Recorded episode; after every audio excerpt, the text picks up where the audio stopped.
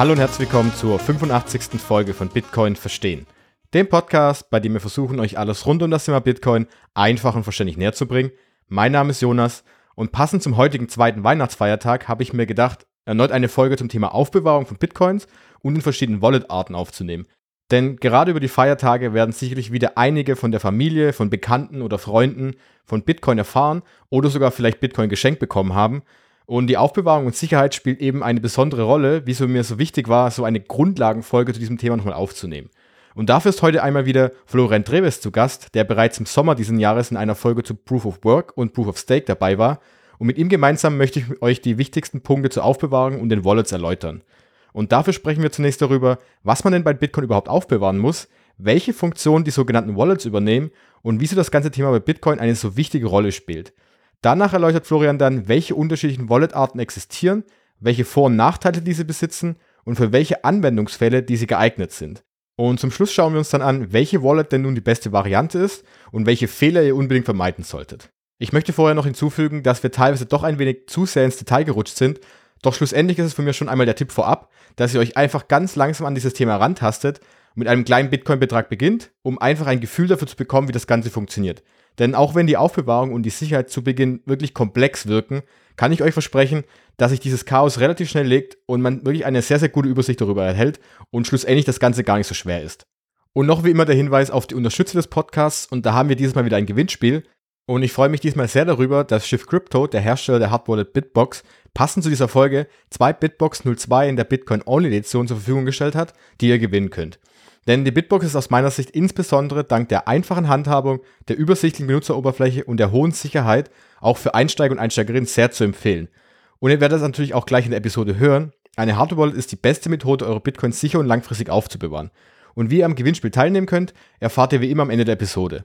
Wenn ihr eine Bitbox erwerben möchtet, dann erhaltet ihr dank der Partnerschaft mit dem Code BTC Verstehen 5% Rabatt auf die Bitcoin Only Edition der Bitbox 02. Den Link zum Kauf und den Code findet ihr natürlich in den Episodennotizen.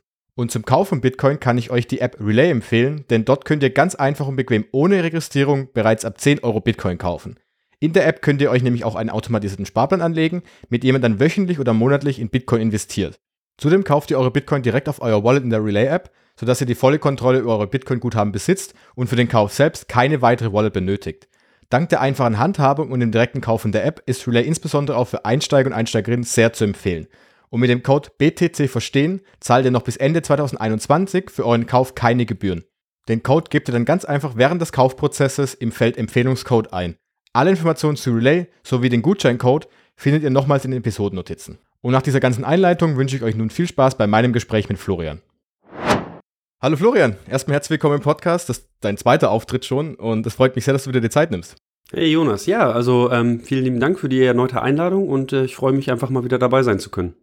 Ja, wir hatten ja vor knapp fünf oder sechs Monaten über Proof of Work gegenüber von Proof of Stake gesprochen. Sehr interessante Folge, auf unbedingt mal reinhören. Da haben wir auch ein bisschen drüber gesprochen, wie du denn zu dem Thema Bitcoin, Blockchain, allem drum und dran gekommen bist. Das heißt, wir können heute die Vorstellung ein bisschen überspringen, glaube ich.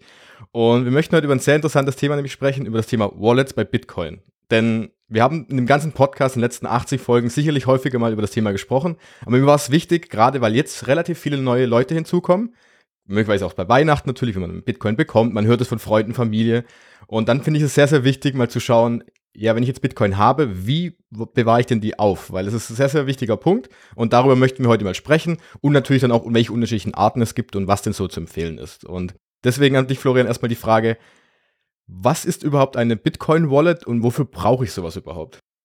Ja, ganz, ganz wichtige Frage in diesem, diesem ganzen Bitcoin-Blockchain-Thema. Tatsächlich ist eine Wallet, wird ja oft dargestellt, ich habe eine Wallet irgendwie vielleicht irgendwo installiert und sehe da meine Balance, also mein Guthaben. Und man denkt sich einfach so, ja, da, da sind die Bitcoins drauf. So, so ungefähr habe ich das beim ersten Mal auch wahrgenommen. Und ich war dann ganz überrascht, dass ich teilweise, ja, ähm, äh, die, also wenn ich das Handy verliere, dann kann ich die ja wieder herstellen, die, die Coins. Und dann habe ich immer nicht verstanden, wie kann das denn sein? Die waren doch eigentlich auf dem Handy drauf. Und wenn ich jetzt mit diesem irgendwie das wiederherstelle auf einem anderen Handy, sind die da plötzlich. Ne? Eigentlich ist das ja komisch. Und deswegen ist das ein ganz klassisches Thema, dass man hier gewisse technische Details vom User ähm, abstrahiert und dem User sagt, das ist dein Portemonnaie. Ja? Was es aber tatsächlich ist, ist es eher ein Schlüsselverwalter. Ja, und da kommen wir schon ein bisschen der Sache näher. Wie kann es denn sein, dass man sein Portemonnaie verlieren kann. Man stellt es auf einem anderen, man stellt sein Portemonnaie wieder her und plötzlich sind die Münzen wieder da drin. Ja, das ist schon komisch tatsächlich. Und die Antwort ist die, nein, man stellt nicht die Münzen her, man stellt die Schlüssel wieder her. Und die, das Portemonnaie, also die Wallet, hat dann die Aufgabe, auf der Blockchain zu gucken und zu sagen, dieser Nutzer hat folgende Schlüssel in seinem Portemonnaie, Schlüssel 1, 2, 3. Jetzt gucke ich mal die ganze Blockchain mir an, von Anfang bis aktuell, und gucke mal, welches Guthaben kann ich denn finden, was zu diesen Schlüsseln passt? Ja, und dann ähm, geht das dann relativ flux, sag ich jetzt mal, guckt er durch die Blockchain und sieht dann, aha, dem gehören 1,79 Bitcoin, die er mit seinen Schlüsseln kontrollieren kann. Und das ist das, der erste Punkt, den ich äh, da einfach gerne mitgeben würde, ist, eine Wallet ist ein Schlüsselverwalter. Ja? Und wichtig ist, die, die, das Guthaben in Bitcoin, das liegt auf der, auf der Blockchain. Ja, was du in deinem Portemonnaie hast, in der Wallet, sind tatsächlich nur die Zugänge, die Schlüssel für diese Münzen auf der Blockchain. Und das ist ja gerade der ganz, ganz wichtige Punkt, den du angesprochen hast, den man am Anfang wirklich relativ einfach auch beim, bei den Erzählungen macht oder wenn du das erklärst. Dieser Punkt, du speicherst deine Bitcoin auf deiner Wallet, das stimmt eben ja nicht, sondern die Bitcoin verlassen ja niemals das Netzwerk, das die Blockchain selbst. Du kannst sie also nicht abziehen von irgendetwas, sondern wie du gesagt hast, du speicherst nur diesen Schlüssel, also den, das, den Schlüssel, mit dem du dann zugreifen kannst, damit ich zum Beispiel die Bitcoin ausgeben kann. Und genau das macht ja wiederum die Wallet. Und das ist der erste große Punkt, den man sich merken kann. Bitcoin werden niemals auf dem Handy landen, sondern nur deine Zugangsdaten da drauf. Ganz, ganz, ganz, ganz einfach ausgedrückt. Ganz genau. Ich meine, man sagt das ja so salopp. Ich sag das auch. Oh, ich habe jetzt hier auf meinem Handy eine Wallet, da habe ich, da habe ich, was ist ich, äh, ein Zehntel Bitcoin drauf. Sag ich auch so salopp. Ne? Sagt man halt einfach. Ähm, aber wenn man genau hinschaut, es ist nicht ganz korrekt, was man da sagt. Und ähm, das ist halt auch einer der Gründe, weswegen es ja Nutzer verwirrt. Und ähm, die Frage ist halt, ob man das jetzt anders benennen sollte oder nicht. Sowas wie, ja, Schlüsselverwaltung oder so, aber das klingt dann wieder so technisch. Letztendlich, es ist, wie es ist. Es hat sich dahin entwickelt. Man sagt Wallet, also sowas wie Portemonnaie, sagt man einfach dazu. Ähm, auch wenn es streng genommen unter der Haube was, ein bisschen was anderes ist. Und mit der Wallet kann ich ja nicht nur aufbewahren, sondern das ist ja theoretisch dann eine Art Software. Und mit der kann ich dann ja wiederum, so wie ich, wenn ich mal sagen, auch theoretisch einfach die Transaktion empfangen oder auch senden. Das heißt, es gibt also neben der Aufbewahrung noch diesen zweiten Aspekt einer Wallet. Genau, also Aufbewahrung, ganz äh, erster Schlüsselpunkt. Das Senden und Empfangen funktioniert dann wie folgt, ja. Also das ist im Prinzip das gleiche Thema. Man sagt relativ salopp, oh, ich sende das von meiner Wallet. Aber was passiert eigentlich unter der Haube? Wir haben ja gesagt, eine Wallet ist nur eine Schlüsselverwaltung. Das heißt, was die Wallet-Software macht, ist, sie baut eine Transaktion, also eine Bitcoin-Transaktion besteht ja aus Inputs und Outputs. Und dann ganz wichtig, die Signaturen, die zu den Inputs dann gehören. Ne? So nach dem Motto, ich beweise, dass ich diese Inputs benutzen darf. So, was also diese Wallet-Software macht, ist, es wird eine Transaktion gebaut, äh, so und so viel Bitcoin sollen äh, benutzt werden und die landen dann dort. Und um das Ganze gültig zu machen, wird sie signiert, nämlich mit den privaten Schlüsseln, die in der Wallet liegen. Das heißt, eine äh, ne, ne Wallet ähm, ja, benutzt die Schlüssel darunter, signiert die, die Datenpakete, sag ich jetzt mal salopp, und sendet das dann an einen Bitcoin Full Node, also an ein, sendet es dann im weiteren Sinne an das Bitcoin-Netzwerk. Ja, und diese Transaktion für sich alleine gesprochen kann keiner bewerten, ob die gültig ist oder nicht. Was ist, wenn die Coins doppelt benutzt wurden, ne, oder solche Sachen? Das heißt, diese Transaktion landet im Bitcoin-Netzwerk und wird dort von den Minern in Blöcken dann verewigt, sag ich jetzt mal, wenn sie gültig ist. Ja, und also was hat hier die Wallet-Software gemacht? Erstens auf der Blockchain nachgucken, wie viel Guthaben hat der Nutzer, das zu versuchen zu finden. Dann bietet die Wallet dem Nutzer die Möglichkeit an, eine Transaktion zu bauen und zu signieren und dann in der Regel auch mit einem Full Node ähm, auszutauschen, also mit dem Bitcoin-Netzwerk auszutauschen. Ja, und dann hast du tatsächlich dieses Senden und Empfangen äh, damit abgedeckt, weil das Empfangen ist ja wirklich, ähm, ich gucke auf der Blockchain nach, was steht da und wenn ich äh, zum Beispiel sage, lieber Jonas, bitte schick mir hier ähm, an diese Adresse einen halben Bitcoin, ja, dann passiert das ja eigentlich auf der Blockchain und meine Wallet guckt nur wieder, was auf der Blockchain passiert ist. Ja, das heißt, das Empfangen ist eigentlich nichts anderes als, ich sag dir, welche Adresse du benutzen kannst, um es mir zu senden. Und ähm, das Senden ist wiederum ein aktiver Vorgang, wo etwas, ein Stück Daten gebaut werden, signiert werden und dann weggeschickt werden. Das ist ja auch der Punkt, wenn man sagt, du, diese Wallet ist, wie du gerade gesagt hast, ja gar nicht der Hauptpunkt, sondern den Wallet das kann man ja ausdrucken wie so eine Art Lupe, die dann nachschaut auf der Blockchain, was ist denn da, was gehört mir zum Beispiel, welcher Teil ist dann und rechnet dann eben alle Guthaben zusammen und das ist dann nachher diese Balance des Guthaben, was du eben auf der Wallet siehst. Das heißt, auf der Wallet selber sind diese Bitcoin gar nicht da, da ist kein Guthaben drauf, sondern sie sagt nur, Florian, deine Wallet hat die und die Adressen auf der Blockchain und ich rechne das jetzt zusammen, was du hast und da kommt zum Beispiel diese 1,5 Bitcoin raus am Ende. Und so kann man das, glaube ich, relativ einfach ausdrücken erstmal. Und ich glaube, so kann man auch gut erklären, wie ist es möglich, dass man jetzt eine ähm, Wallet wiederherstellen kann. Ähm, zum Beispiel, wenn man sie verliert. Und man kennt das ja in der Regel, wenn man eine neue Wallet anlegt, kriegt man äh, eine Liste aus 24 Wörtern. Die soll man sich möglichst gut auf Papier aufschreiben. Und was man da verinnerlichen muss, ist, mit diesen 24 Wörtern hat man nicht irgendwie die Balance oder so gespeichert, sondern man hat nur ein, einen Backup für den sogenannten Master Private Key. Ja, das heißt, aus den 24 Wörtern, da ist ein bestimmtes Verfahren drin, wo quasi Wörter auf, auf ähm, äh, Bitbelegungen gemappt werden. Also sehr technisch dahinter natürlich, ist ja ein technisches Thema. Aber diese 24 Wörter repräsentieren einen Master Private Key, aus dem ganz viele andere Private Keys abgeleitet werden können. Und das sind dann diese einzelnen Adressen, die man dann in der Wallet selber sieht, in der Software. Wenn ich sage, lieber Jonas, bitte sende mir, dann, dann sage ich ja, klicke ich irgendwie auf Erhalten oder Receive in der Wallet. Und dann gibt, die meisten Wallets machen das heutzutage, die zeigen dir jedes Mal eine neue Adresse an. Und das passiert dadurch, dass die aus dem Master Private Key sich immer neue Adressen ableiten. Ja, und den Master Private Key selber, den kann man durch diese 24 Wörter wiederherstellen. Und wenn man das einmal verinnerlicht hat, dass das wirklich alles nur Schlüssel sind und kryptografische Schlüssel, dann macht es Sinn, wenn ich mein Handy verliere, ins, hol mir jetzt, kauf mir jetzt ein neues Handy, gib die 24 Wörter ein, erstellt dort meinen Master Private Key innerhalb der Software wieder her, leitet sich alle ähm, Children Keys davon ab, also alle ähm, dazugehörigen Private Keys zum Senden und Empfang und guckt dann auf der Blockchain nach, ja, liegt denn da schon irgendwo was? Ja? Und dann ähm, summiert er das alles auf und zeigt dir das als Endbilanz an. Und äh, so macht das Ganze halt auch wieder Sinn äh, bezüglich äh, Wiederherstellung. Genau, und da kann man, glaube ich, darauf hinweisen, dass das einerseits, du hast jetzt 24 Wörter gesagt, es gibt aber auch Wallets, die nur 12 benutzen. Das, da gibt, das braucht man nicht darauf hinausgehen, wie das Ganze jetzt funktioniert. Aber was wir auf jeden Fall rausnehmen können, diese Wörter man muss, glaube ich, gar nicht verstehen, worum es da genau geht. Aber das Wichtigste ist, diese 24 Wörter auf jeden Fall aufschreiben. Entweder auf dem Blatt Papier, wie du gesagt hast, da muss man natürlich aufpassen, das Blatt Papier muss man irgendwo äh, hinter, verstecken, verlegen. Dann darf man darauf aufpassen, dass so ein Blatt Papier natürlich auch relativ schnell kaputt gehen kann, weil es halt dann ähm, Wasser draufkommen kann oder es kann brennen im höchsten, schlimmsten Fall. Deshalb gibt es da andere Möglichkeiten, das auf eine Metallplatte zu machen, etc.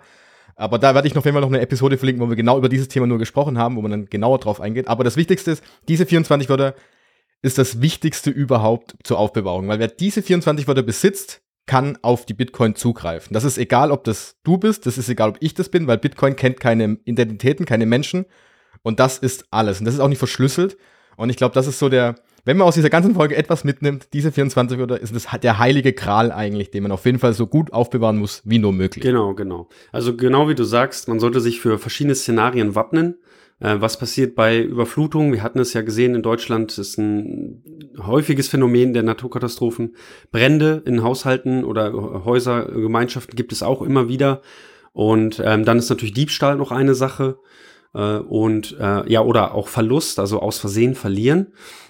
Man muss halt immer sagen, wenn man ähm, einerseits noch die aktive Wallet hat, zum Beispiel jetzt auf einem Handy, und du hast dann noch parallel dazu die 24 Wörter ähm, gebackupt irgendwo, ja. Und jetzt gehen die dir verloren. Wenn du noch das Handy hast, ist es okay. Viele äh, Wallets erlauben dir, noch nachträglich nochmal den Seed anzugucken. Oder ganz schlicht, äh, du machst dir eine neue Wallet und schickst von der alten auf die neue und hast neue 24 Wörter, die du dann wieder backuppen kannst.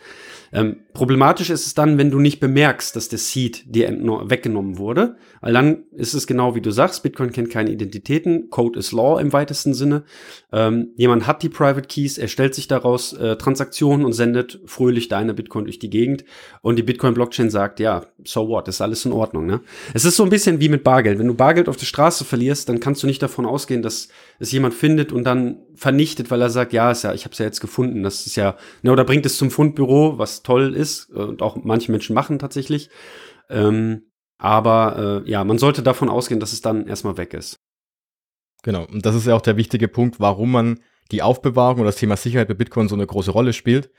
weil es eben, wenn es, wie du gesagt hast, wenn es weg ist, hast du keinerlei Chance, das alles wieder zurückzuholen. Im Gegensatz zu einem Bankkonto, wenn du jetzt deine EC-Karte verlierst oder deinen Online-Banking-Zugang verlierst, rufst du dort beim Kundenservice an. Die geben dir meistens ja entweder gegen eine Gebühr oder ohne äh, wieder den Zugang zurück, weil sie sagen, okay, Florian, du bist für uns Kunde, wir können das nachweisen.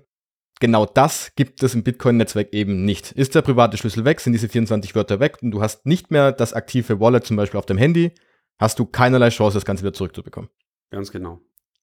Und das ist das eben das Wichtige, warum diese Sicherheit so einen ganz, ganz großen Stellenwert hat. Wobei ich jetzt sagen möchte, man soll es am Anfang, gerade wenn man einsteigt, jetzt nicht komplett in Panik geraten und sagen, oh Gott, ich möchte jetzt keine Bitcoin haben, deswegen, sondern es gibt unterschiedliche Varianten und das Ganze ist gar nicht so schwer, wie man es vielleicht sich vorstellt, weil es hat eben auch wahnsinnig viele große Vorteile, weil man eben dadurch niemandem vertrauen muss in die Richtung, nur sich selbst am Ende. Und deswegen denke ich mal, können wir gleich mal rüberspringen, weil du es schon angesprochen hast, Wallets. Und es gibt ja jetzt unterschiedliche Wallet-Arten auch. Und, ähm, und die haben unterschiedliche Vor- und Nachteile, unterschiedliche Risiken. Und genau da möchten wir heute mal drüber sprechen, weil natürlich jetzt die große Frage ist, okay, Florian, ich kaufe jetzt Bitcoin und ich soll mir jetzt ein Wallet besorgen. Äh, erstmal warum und zweitens, äh, welche, welche gibt es denn da überhaupt? Und ich ähm, glaube, da kann man erstmal anfangen in die Richtung mit der einen Frage, die mir gerade einfällt. Warum sollte ich denn eine eigene Wallet überhaupt haben? Weil ich könnte doch auch bei den ganzen Plattformen, die ich online habe, ja, die einfach auch da liegen lassen. Die machen das ja auch für mich selbst. Ja, also das ist schon eine sehr persönliche Frage. Ähm, und man, um das zu beantworten, also da gibt's auch keine pauschale Antwort drauf, sondern es ist immer Use Case spezifisch, also für welchen Anwendungsfall. Das klingt halt immer so ein bisschen äh, blöd, ja, man sagt immer, ja, gibt keine richtige Antwort und so, aber es ist so ein bisschen die Frage wie, wenn du ein Portemonnaie hast, wie viel Bargeld hast du da drin und fühlst dich damit okay? Ne? Ich sage jetzt mal einfach, äh, keine Ahnung, nehmen wir einfach irgendjemanden, der sagt, ich habe 100 Euro im Portemonnaie, ist für mich kein Problem. Äh, ich habe auch kein Problem, wenn es jetzt mir geklaut wird oder ich es in der Bahn verliere, 100 Euro verkraft ich. 500 Euro, äh, vielleicht noch ähnlich. 5000 Euro, schon leicht was anderes. 50.000 auf gar keinen Fall. Ne, also es gibt dann so Grenzen, die auch für jeden subjektiv sind, für jeden anders sind. Ich kenne Leute, für die es auch 500 Euro verlieren keine Option. Ne? Das heißt, wenn dann 500 Euro im Portemonnaie sind, ist schon, nee, nee, das bringe ich zur Bank oder kauf mir davon Bitcoin. Ja? Und ähm, bei anderen wiederum ist vielleicht 3000 noch so okay, ja, die kaufen, äh, die machen Gebrauchtwagenhandel, die rennen öfters mal mit so einem Etui voll Bargeld rum, ja, die sind das gewohnt, mit 3000 Euro rumzulaufen. Deswegen kannst du ja auch da nicht sagen, pauschal, welches Portemonnaie mit welcher Geldmenge ist, ist das Richtige, kannst du nicht sagen. Und bei den Wallets und den Plattformanbietern muss man sich halt im folgenden Klaren, äh, im Klaren sein. Wenn ich irgendwo auf einer Plattform eine Wallet benutze und was ich halt sehe, auch in den Communities auf Telegram, viele nutzen tatsächlich die Handelsbörsen als ihre Wallet. Mm, und das ist, ähm, ja, also der größte Gesichtspunkt ist immer, ich vertraue also dem Anbieter, dass die Bitcoin bei ihm liegen, die mir gehören. Und was dann ganz wichtig ist, mir gehören eigentlich nicht die Bitcoin, sondern mir gehört ein Anspruch der Plattform gegenüber, über so und so viel Bitcoin zu verfügen. Wird die Plattform gehackt? Wird die, geht die Plattform pleite, weil sie missgewirtschaftet hat, ja? Oder gab es irgendwelche internen Sachen? Bitcoins wurden entwendet oder sonst was, ja? Und die, die melden da irgendwie Insolvenz an dann ist mein Anspruch im Zweifel erloschen. Ja, und es kann sein, dass auch jahrelang danach noch in Gerichtsverfahren um diesen Anspruch gekämpft wird, sogenannte Claims. Und man sieht das jetzt in dem Mount Gox-Verfahren. Ähm, da wurden ja damals äh, über 600.000 Bitcoin geklaut und ähm, es blieben aber noch ein paar Bitcoin über und das Verfahren von 2014 bis heute läuft noch, wie man diese verbliebenen Bitcoin an die Bitcoin-Hodler von damals quasi verteilt. Ja, also man muss sich im Klaren sein, nutze ich eine Plattform, habe ich nur einen Anspruch, und zwar einer dritten Partei gegenüber. Und in den meisten Fällen oder sehr oft, ich, mittlerweile ist es besser, ähm, sind das so dubiose Plattformen, Anbieter, die man nicht kennt, die sitzen irgendwo im Ausland. Mittlerweile muss man schon sagen, gibt es auch viele, die jetzt in Deutschland, Europa sitzen, wo man einen gewissen Käuferschutz oder Kundenschutz hat, ähm, wo man ein gewisses äh, Verfahren hat, wenn jetzt wirklich Insolvenz angemeldet wird, das geklärt werden kann, relativ zügig, wie dann mit der Masse umgegangen wird, etc.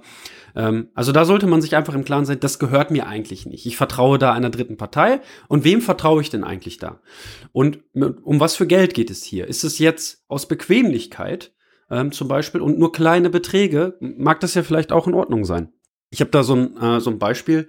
Ähm, ich hatte nämlich auch äh, angefangen, 2016 damals, mit einem Online-Wallet Ähm, das war tatsächlich über Login, Username, Passwort, ja, also so wie so ein E-Mail-Account, ja.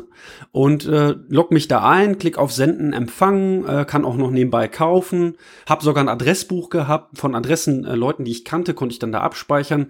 Also es war komfortabel. Der Vorteil war, ich konnte es von meinem Handy, konnte ich mich da einloggen, von meinem Desktop-PC. Wenn ich zu Besuch bei meiner Mutter war, konnte ich mich da am Rechner da einloggen. Also es war geräteunabhängig einfach, ja, komfortabel und ähm, äh, ja, das waren so die Vorteile im Wesentlichen. Aber die Nachteile wiederum, ich habe ein großes Vertrauen in den Anbieter und ähm, ja, vielleicht noch bei den Vorteilen so ein bisschen Kundensupport kann man da erhalten. Hat man eine Frage, kann man sich meistens an jemanden wenden, hat man Probleme ähm, und äh, vergisst man sein Passwort, weil es ist halt so, manche Menschen sind nicht gut in Passwörter aufschreiben, aufbewahren oder sonst wie.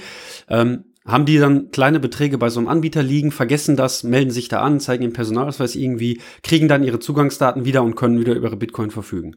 Ne, also das sind tatsächlich Online, Online-Wallets, Online-Service-Wallets. Ich glaube, wie du gesagt hast, das ist eine, eine Abwägung zwischen, also jeder persönliche hat ja persönliche äh, Referenzen, Präferenzen in die Richtung, vertraue ich lieber mir, möchte ich das ganze Thema, was, grad, was wir noch ansprechen werden mit den Wallets, mir über äh, vertrauen oder möchte ich sagen, mir ist dieses Vertrauen gegenüber der Plattform ist in Ordnung. Dafür habe ich vielleicht ein bisschen weniger, da habe ich die Sicherheit abgegeben, die Verantwortung habe ich abgegeben, dafür muss ich denen aber ein bisschen mehr vertrauen.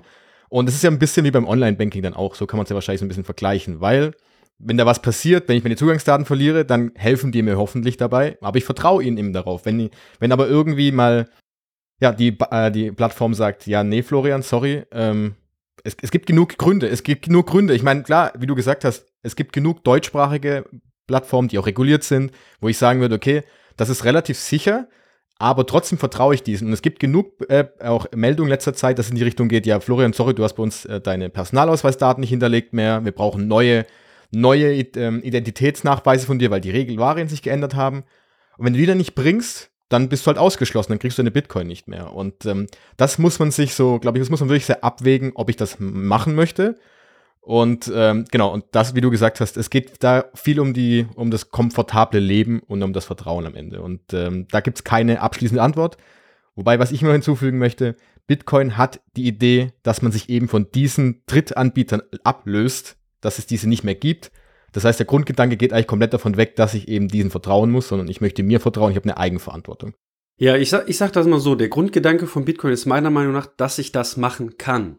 Das heißt, es immer die Option gibt. Es ist ja so in unserem Fiat-Welt, in unserer Fiat-Welt, wenn ich dort digitale Payments machen möchte, kann ich ja gar nicht äh, auf eigene Faust. Be Your Own Bank kann ich einfach nicht machen, sondern ich muss über PayPal gehen, über Venmo oder was es da für Anbieter gibt und sagen, ähm, bitte nehmt mich als Kunde auf oder ich zahle auch die Jahresgebühr irgendwie oder oh, ich bin aber jetzt vielleicht kein Deutscher, sondern äh, habe einen anderen Hintergrund und der möchte mich nicht dann haben als, äh, als Bankkunden, dann kriege ich eine Absage. Dieses System habe ich im Fiat-System zwangsweise für digitale Payments und im Bitcoin-System brauche ich das nicht. Ich kann. Ich kann meine eigene Bank sein. Ich kann mein eigener Schlüsselverwahrer sein. Ich muss nicht solchen Plattformen trauen.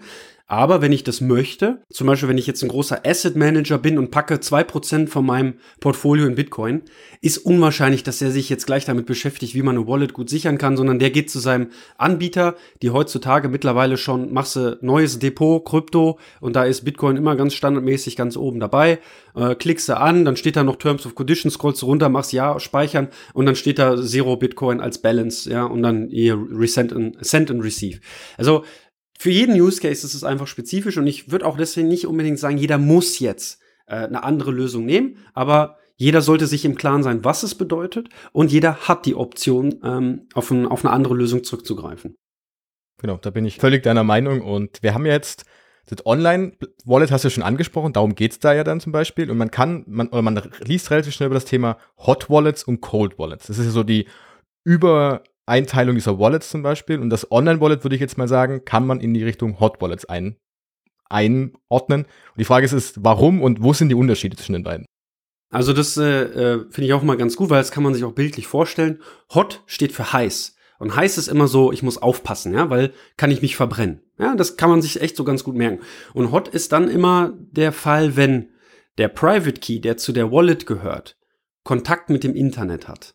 Ja, das ist so die allgemeine, ich würde mal sagen, meine Faustregel, auch was ich in den, in, in den verschiedenen Quellen im Internet lese, daran kann man sich gut orientieren. Weil hot bedeutet dann immer, es besteht die Gefahr, dass während du schläfst, ja, oder es nicht bemerkst, sich jemand in dein System einschleicht, äh, was weiß ich, da guckt einer beim Login mit drüber, der guckt in deine Dateien, der hat ein, irgendeine Software bei dir auf dem Rechner oder Handy installiert und weil die Private Keys irgendwie mit dem Internet zugänglich sind, ist es diesem möglich, ähm, ja, die auszuspähen. Ja, das, deswegen muss man aufpassen, was man da macht. Man muss aufpassen, welche Beträge man in Hot Wallets steckt. Und Hot Wallets sind dann nicht nur diese Online-Plattform. Hot Wallets sind auch zum Beispiel eine, eine Handy-Wallet, die dort die Schlüssel lokal abgespeichert hat. Es gibt ja mittlerweile auch ähm, äh, Handygeräte, wo dann zum Beispiel ein spezielles Hardware Security Module verbaut ist, wo dass man argumentieren kann, diese Schlüssel liegen dort in diesem Security Module und haben keinen Kontakt mit dem Internet. Ähm, aber das ist dann, weiß nicht, das ist jetzt noch nicht so richtig ähm, gesetzt. Ich würde nicht, wenn mir jemand sagt, ich habe ein Handy auf dem Wallet, dann sage ich denen immer, das ist eine Hot Wallet, pass auf, äh, du kannst alles verlieren, was da drauf ist. Ne? Sei dir dessen einfach äh, im, im Klaren. Und auf der anderen Seite hast du dann, würde ich jetzt mal sagen, Cold, kalt ist eher dann wahrscheinlich die sichere Variante. Ich würde mal tippen darauf, dass es eben darum geht, dass der private Schlüssel oder Private Key eben niemals mit dem Internet in Kontakt kommt. Ganz genau, ne? Also Cold, um das Gegenbeispiel zu haben, die Verbildlichung Kalt ist kühl, kühl ist cool, also ganz cool bleiben, ja, da kann nicht so viel passieren, du kannst gut schlafen und kalte Sachen bewegen sich nicht so schnell. Ja, das ist nämlich bei, bei sogenannten Cold Storage oder Cold Wallets auch der Fall. Meistens ähm, geht das alles ein bisschen langsamer, weil eben genau diese Verbindung mit dem Internet fehlt, muss man immer irgendwie eine Zwischenlösung bauen. Also was man da erstmal hat, ist ähm, technisch betrachtet, ich habe da eine Kiste, da drin ist der Private Key aber diese Kiste hat keinen direkten Kontakt zum Internet. Das kann sein ein Hardware Secure äh, Security Module in einem Handy. Das kann sein auch eine Hardware Wallet. Da gibt's ja ähm, verschiedene Anbieter, die verschiedene Hardware Wallets rausbringen. Diese Wallets sind kleine Kisten mit Private Keys, die keinen direkten Kontakt zum Internet haben. Jetzt brauche ich aber irgendwie eine andere Kiste, die eine Verbindung zum Internet haben, hat. Das ist dann in der Regel der Desktop-PC meinetwegen oder ähm, die allgemeine Wallet-Software, die man auf dem Handy installiert hat. Und ähm, jetzt verbindet man diese beiden Kisten mit einem äh, sicheren Datentransfer, der aber nur diese spezifischen Daten durchlässt. Also was sind das für Daten? Transaktionen. Das heißt, in der Kiste, die mit dem Internet verbunden ist, da gucke ich nach, was habe ich denn auf der Blockchain liegen. Oh, ich möchte jetzt eine Transaktion machen. Äh, Jonas sendet Florian halben Bitcoin. Diese, dieses Datenpaket wird gebaut und über nur äh, in diesem spezifischen Format wird es rübergeschickt an die andere Kiste, wo dann die äh, Anfrage kommt, lieber andere Kiste, bitte signiere mir das doch mit dem passenden Private Key und gib mir die Antwort zurück. Ja, und dann ähm, sieht diese Kiste das, sieht ein Datenpaket, guckt hin, Balances stimmen und so weiter, unterschreibt das dann. Und das wird wieder zurückgeschickt an die andere Kiste. Und da habe ich dann jetzt eine unterschriebene Bitcoin-Transaktion, die ich von dort wieder an das Bitcoin-Netzwerk sende. Ja, zum Beispiel über eine Verbindung zu einem Full-Node oder ähm, ja, oder zu meinem eigenen Full-Node, den ich kontrolliere. Und ähm, ja, das, und weil diese, weil diese, diese Zwischenschritt da ist mit diesen zwei Kisten, deswegen ist das Ganze so langsam. Ne? Also ähm, man muss es erst rauskramen, man muss die Verbindung aufbauen, man muss irgendwie Freigabe machen. Die meisten Hardware-Wallets, da hast du ein kleines Display, da musst du noch ganz mühselig gucken, passen die Empfängeradressen, was ist, was mache ich hier gerade? Und ähm, ja, und dann passiert das. Und vor allem wenn du darauf keinen Zugriff hast, passiert erstmal gar nichts. Ja? Also wenn du auf das Hardware-Modul, auf diese Kiste mit den Private Keys keinen Zugriff hast, Bankschließfach oder sonstigen Lösungen, dann äh, wird auch kein Coin bewegt. Wie du gerade gesagt hast, wenn du jetzt unterwegs bist zum Beispiel, dann und du hast dieses Hardware-Wallet nicht dabei, hast du keine Möglichkeit, dann eine Transaktion durchzuführen. Und was ganz, ganz wichtig ist, glaube ich, was immer nur noch relativ viele nicht ganz richtig verstanden, verstanden haben, ist, dass diese Kiste, wie du an, angesagt hast, mit dem da liegt ja theoretisch, man kann es ja auch ausdrücken, dass da ein Stift drin liegt, wenn ich signieren kann. Mit dem kann ich nur signieren. Und diese Kiste hat auch trotzdem, obwohl ich sie an, an meinen Computer anschließe, niemals Kontakt zum Internet. Das ist so gesichert, dass da trotzdem keine Verbindung herstellen kann und in dem Moment kann auch keiner drauf zugreifen, wie du gesagt hast, nur diese wichtigen Datenpakete werden unterschrieben und nur zurückgeschickt, aber ansonsten ist es komplett weg. Deswegen kann man da von diesem Cold Storage sprechen und das ist auch in der Hinsicht erstmal die sicherste Variante, das überhaupt zu lagern dann. Und ähm, genau, jetzt haben wir, wenn wir jetzt mal reinspringen, wir haben jetzt mal die, wir haben jetzt unterschieden zwischen Hot Wallet, wo wir gesagt haben, okay, das ist da, wo der private Schlüssel in irgendeiner Form mal Kontakt zum Internet hat. Dadurch hast du eben das Risiko, dass möglicherweise jemand darauf zugreifen kann. Es muss jetzt nicht so sein, aber die Gefahr besteht.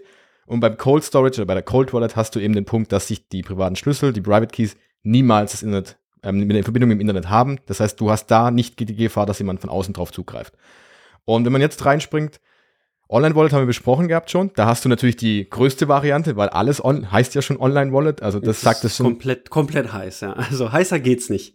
Genau, da hast du durch den, den Vorteil, du bist relativ flexibel, hast aber den Nachteil, du hast eine riesige, ein wahnsinnig großes Risiko, dass da jemand drauf zugreift. Und jetzt hast du schon angesprochen, es gibt natürlich auch ein Wallet auf dem Computer und es gibt die auf dem Smartphone. Gibt es da, welche Vor- und Nachteile haben die denn beide dann? Ja, genau. Also wenn du jetzt ähm, eine Wallet-Software installierst auf deinem Handy oder Computer, ähm, dann bist du selber der Verwalter der Private Keys. Ja, also du entscheidest auf wie erstmal auf wie vielen Geräten lagerst du genau diese Private Keys. Das heißt, ich kann ja äh, das auf einem Handy installieren und dann damit nutzen. Wenn jetzt aber ähm, mal der Fall ist, ich habe mein Handy gerade nicht oder Akku ist leer, bedeutet das aber auch wiederum, dass ich dann über diese Bitcoin in dem Moment nicht verfügen kann, weil die auf diesem Gerät liegen, die Private Keys dazu. Und ähm, wenn ich jetzt tatsächlich eine Desktop-Wallet habe und das darüber mache und bin irgendwo on the, on the way, on the go, äh, kann ich auch nicht über meine Bitcoin verfügen, weil die Schlüssel auf dem Desktop-PC liegen. Also die Online-Plattform, Online-Anbieter haben klare Vorteile hinsichtlich Flexibilität. Ich kann sogar auf einem Handy, wo ich nur einen Gastzugriff ha drauf habe, bei meiner Mutter beim Kaffee trinken, oh, ne, gib mal eben dein Handy, kann ich mich theoretisch irgendwie einloggen und dann Transfer initiieren. Ähm, und diese Flexibilität nehme ich halt raus, wenn ich jetzt gerätespezifische Wallets installiere. Und ähm, ja, dafür kann ich, bin ich mir aber bewusst, wer alles, ich sag mal jetzt direkten oder indirekten Kontakt auf diese ähm, Keys hat. Und äh, es ist jetzt auch so, ich nehme dieses Risiko äh, dass der Drittanbieter gehackt wird, ähm, nehme ich raus, weil so ein Drittanbieter, der jetzt ganz viele Coins verwaltet, ist natürlich so ein Honigtopf für Hacker, weil die sehen und ich glaube, wir hatten jetzt äh, am Wochenende hatten wir wieder eine Meldung von einem äh, Exchange, der gehackt wurde. Wenn dort ganz viele Coins sich sammeln, 100 Millionen Dollar und mehr, dann ist natürlich äh, für die Hacker dieser Welt ist das ein Incentive, das Ding anzugreifen. Das heißt, je größer der Honigtopf wird, umso mehr Hacker schauen da drauf und überlegen, wie kann man das Ding knacken. Äh, übrigens auch äh, die Theorie für alle Bitcoin-Wallets, theoretisch, also das Bitcoin-Protokoll selber ist ein riesen Honigtopf. Ja? Ähm, nur so um nebenbei. Also das steht auch ständig unter Angriff, das Bitcoin-Netzwerk. Aber diese Anbieter, die haben halt Server und Passwörter und Mitarbeiter, die kompromittiert werden können und so weiter und so fort. Und ähm, wenn ich jetzt aber selber auf meiner Wallet, auf meinem Handy eine Wallet habe, und da liegen, sag ich jetzt mal, 400 Euro in Bitcoin drauf, ist das jetzt für einen Hacker nicht gerade der größte Incentive, mein Gerät zu hacken? Ja, und das ist ja auch heutzutage auch über ähm, verschlüsselte Verbindungen. Äh, die Netzwerkkommunikation im WLAN ist besser geworden. Ist alles nicht mehr so einfach, jetzt sag ich mal, so ein Gerät auszuspionieren. Es geht nach wie vor. Sollte sich jeder im Klaren sein. Aber man ist einfach ein kleiner Fisch. Man ist da jetzt nicht so, ähm, da ist jetzt kein großer Hacker, der äh, es auf ein individuell abgesehen hat. Was ich ganz, ganz, ganz cool finde, ist die, der Gedanke zu sagen, sorry, wenn ich jetzt gerade reingrätsche, ähm, bei einem zentralen System wie bei den Banken zum Beispiel hast du ja die Sicherheit in der Mitte. Die ba Bank selbst passt darauf auf, dass die Guthaben der Kunden wird geschützt von der Bank selbst. Du als Kunde selbst hast mit der Sicherheit nichts zu tun. Das heißt, wie du gesagt hast, der Honigtopf für die Hacker, weil wenn ich irgendwo angreifen will, dann dort, weil da ist ganz schön viel Vermögen, das ich direkt nehmen kann. Wenn ich da mal durchkomme, habe ich ein ganz, ganz großes Vermögen bekommen. Bei Bitcoin hast du genau das Gegenteil, weil du drehst die Sicherheit um. Die Sicherheit ist nicht mehr in der Mitte, sondern die Sicherheit ist bei jedem einzelnen Netzwerkteilnehmer selbst. Das heißt, wenn jetzt mal angenommen, dein Wallet wird gehackt, hat das mit mir selbst nichts zu tun. Weil dann hast du ein Problem, aber ich nicht. Wird die Bank gehackt, die Sparkasse gehackt zum Beispiel, haben wir beide auch ein Problem, wenn wir Kunden sind. Und bei Bitcoin hast du eben den Punkt, die Sicherheit wird nach außen getragen, an die, an die Enden der, des Netzwerks und jeder Einzelne selbst so zuständig. Und ich glaube, wenn man das sich so vorstellt, ist es ganz gut, das so bildlich mal sich vor Augen zu führen, dass jeder Einzelne natürlich die eigene Verantwortung hat, aber das ganze Netzwerk dadurch eben sicherer wird, weil es gibt gar nicht so diesen zentralen Angriffspunkt, wenn eben diese Exchanges, die großen Kaufplattformen nicht existieren würden. Ganz, ganz genau. Ne? Also Be Your Own Bank ist dann quasi Be Your Own Honeypot. Ne? Genau. ähm, du selber kannst das Hacking-Opfer sein, ist aber dann eher unwahrscheinlich einfach gesprochen. Ja, also ich denke, das ist das Wesentliche, wenn man jetzt sagt, okay, ich benutze jetzt hier eine Hot Wallet auf meinem Handy, auf meinem Desktop-PC und ähm, ja, wenn man sich dessen auch wieder im Klaren ist, dass man sagt, okay, ich nehme ein bisschen Drittanbieterrisiko raus, äh, nehme jetzt mehr selber Eigenverantwortung auf mich und kümmere mich darauf auch ordentlich drum, wie ich mein, äh, mein Backup äh, absichere, also die, diese 24 Wörter irgendwie so verwahre, dass denen nichts passiert, dann ähm, kann ich mit der, mit der äh, Handy-Wallet oder Desktop-PC-Wallet ganz gut leben. Genau, ich glaube, da muss man darauf hinweisen, dass ähm, es gibt ja auch sicherlich Smartphone- oder Handy-Wallets, bei denen du zum Beispiel auch trotzdem nicht deinen privaten Schlüssel anzeigen, also nicht privaten Schlüssel, sondern deine, deine Backup anzeigen lassen kannst, die 24 Wörter anzeigen lassen kannst. Weil wenn das so ist, dann bringt dir diese Wallet auch nicht mehr, weil ich trotzdem den Anbieter vertrauen muss. Ja, genau. Also die, das ist generell so ein Ding. Du musst immer eigentlich der Software vertrauen, die du nutzt. Und die Software ist ja auch, wenn man so möchte, von einem Anbieter. Ne? Und da ist natürlich jetzt, wenn ich ein Open Source äh, basierte Software nehme, da schauen viele Augen drauf.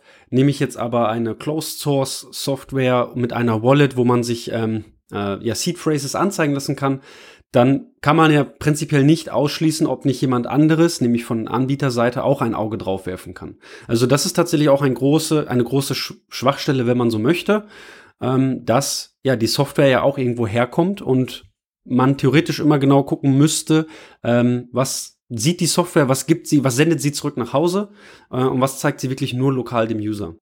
Wobei da ist natürlich mit die Frage, wie weit möchte ich mit diesem Vertrauen gehen? Weil ich, zum Beispiel ich als nicht Technik, äh, technikaffiner Mensch kann irgendwann gar nicht mehr so weit gehen und zum Beispiel sagen, wenn du jetzt sagst, ich habe ein Open Source Projekt, wo ich ja theoretisch auch den Code anschauen könnte und dann auch verifizieren lassen kann oder selbst sogar verifizieren könnte, das kriege ich selbst gar nicht mehr hin. Also bis zu einem bestimmten Punkt muss ich eben dann der Software vertrauen. Aber was ich noch mein, meinte, war in die Richtung, wenn du eben diese Seed Phrases, deine Recovery Seed, dein Backup, wie man es auch immer nennen möchte, wenn man die anzeigen lassen kann, dann hast du die Möglichkeit eben, dass du auch wirklich der Eigentümer oder die Eigentümerin dieses Wallets bist und auch die privaten Schlüssel nur für dich da sind und zum Beispiel eben dann der Wallet-Anbieter nicht drauf zugreifen kann. Und jetzt hast du natürlich den, würde ich mal sagen, bei den Smartphone-Wallets wahrscheinlich den großen Vorteil, dass du flexibel auch bist, weil das zum Beispiel ein Handy ja, die meisten von uns haben das ja tagtäglich in der Hosentasche und haben das dabei. Ist es dann auch nicht das der größte Vorteil in so einem Wallet? Ja, genau. Also die Mobilität, die, die, die, den Zugriff darauf zu haben und ähm, ich meine, ne, es ist, es ist klar so, es ist so flexibel, wie, wie du mit deinem Smartphone sein möchtest. Ne? Du kannst es im Schulunterricht äh, nutzen, du kannst es auf der Arbeit nutzen. Und genau diese Flexibilität hast du dann auch mit deiner Bitcoin-Wallet. Ich fand's äh, super auch für, für Meetups, äh, immer da kleine Beträge dann rauszuhauen, sag ich jetzt mal, zu verschenken. Oder wenn man mit Arbeitskollegen essen war, der eine zahlt dem anderen das Essen und dann sagt der andere, ja, kannst mir das gerne in Bitcoin wiedergeben. Ne, dann, äh, ne, für solche Sachen ist es einfach gut, ein bisschen was in Bitcoin immer on the go dabei zu haben. Genau, und jetzt haben wir gesehen, Hot Wallets sind flexibel, sind relativ schnell einfach einzusetzen, man kann relativ gut damit Zahlungen machen, auch auf dem Handy. Und jetzt haben wir auf der anderen Seite nochmal die Cold Wallets welche Varianten gibt es denn da? Du hast, glaube ich, die erste, die Hardware-Wallet schon angesprochen. Ja. Genau, Hardware-Wallets sind eigentlich das, was man da in der Regel empfehlen kann, weil ähm, Hardware-Wallets ist ein spezif ein bestimmtes Stück Hardware, ja, deswegen auch der Name, wo man sagt, dort liegen die Private Keys. Ja, vorhin haben wir das gesagt mit dieser Kiste, wo die Private Keys liegen und diese Hardware-Module, ähm, die sind genau diese Kisten. Und ähm, da gibt es dann große äh, Anbieter, da gibt es auch kleinere Anbieter. Es kommt immer mal wieder neue Anbieter auf den Markt. Ähm, da würde ich empfehlen, dass man sich äh, über Krypto-Seiten, die jetzt äh, sich auf Bitcoin-Hardware-Wallets spezialisieren, da gibt es dann so Übersichten, Vor- und Nachteile, ähm, Kosten pro, pro Einheit und ähm, da kann man sich dann für sich das Passende aussuchen. Ähm, aber man spricht hier über ein Gerät, was in der Größenordnung zwischen 50 und 200 Euro liegt. Das ist so die, die, die, die Preisklasse. Gibt noch was günstigeres, gibt noch was teureres, aber da äh, ungefähr bewegt man sich.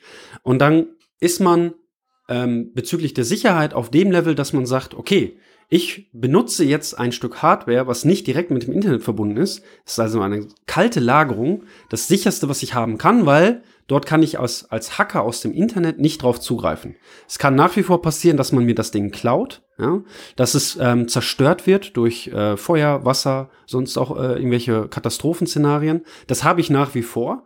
Aber ich habe halt äh, diesen, diesen Online-Zugang nicht mehr.